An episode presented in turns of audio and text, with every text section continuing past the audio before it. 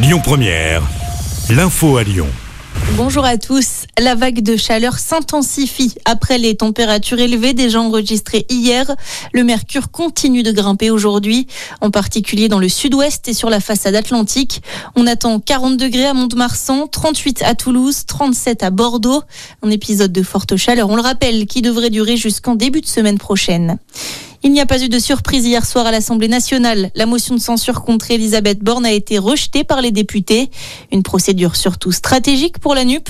Ceux qui ne voteront pas cette motion de défiance seront les partisans de votre politique, a déclaré la chef des députés de la France Insoumise, Mathilde Panot, à la première ministre. La NUP qui ne décolère pas après la révélation des Uber Files. On le rappelle, de nombreux documents mettent en cause la relation entre Emmanuel Macron et la plateforme de VTC. Il aurait aidé la firme à s'installer en France lorsqu'il était ministre de l'économie. Les députés de gauche demandent l'ouverture d'une enquête parlementaire.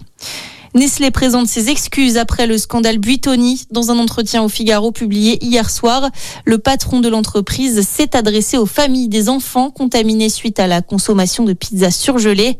Christophe Cornu a également annoncé la création d'un fonds de soutien pour les victimes. On le rappelle, deux enfants avaient perdu la vie après avoir contracté la bactérie Escherichia coli. L'ambassade du Donetsk, inaugurée aujourd'hui à Moscou, la région séparatiste ukrainienne aura sa propre représentation diplomatique dans la capitale russe.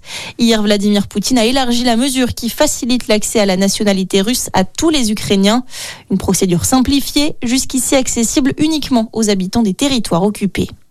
Et puis, un moment historique. Les mots du président de la Société française d'astronomie sur Twitter. Éric Lagadec a réagi à la révélation de la première image prise par le télescope spatial James Webb.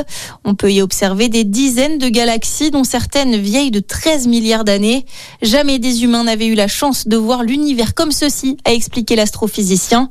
D'autres images seront dévoilées ce soir par la NASA. Bonne journée à tous. Écoutez votre radio Lyon Première en direct sur l'application Lyon Première, lyonpremière.fr et bien sûr à Lyon sur 90.2 FM et en DAB+. Lyon Première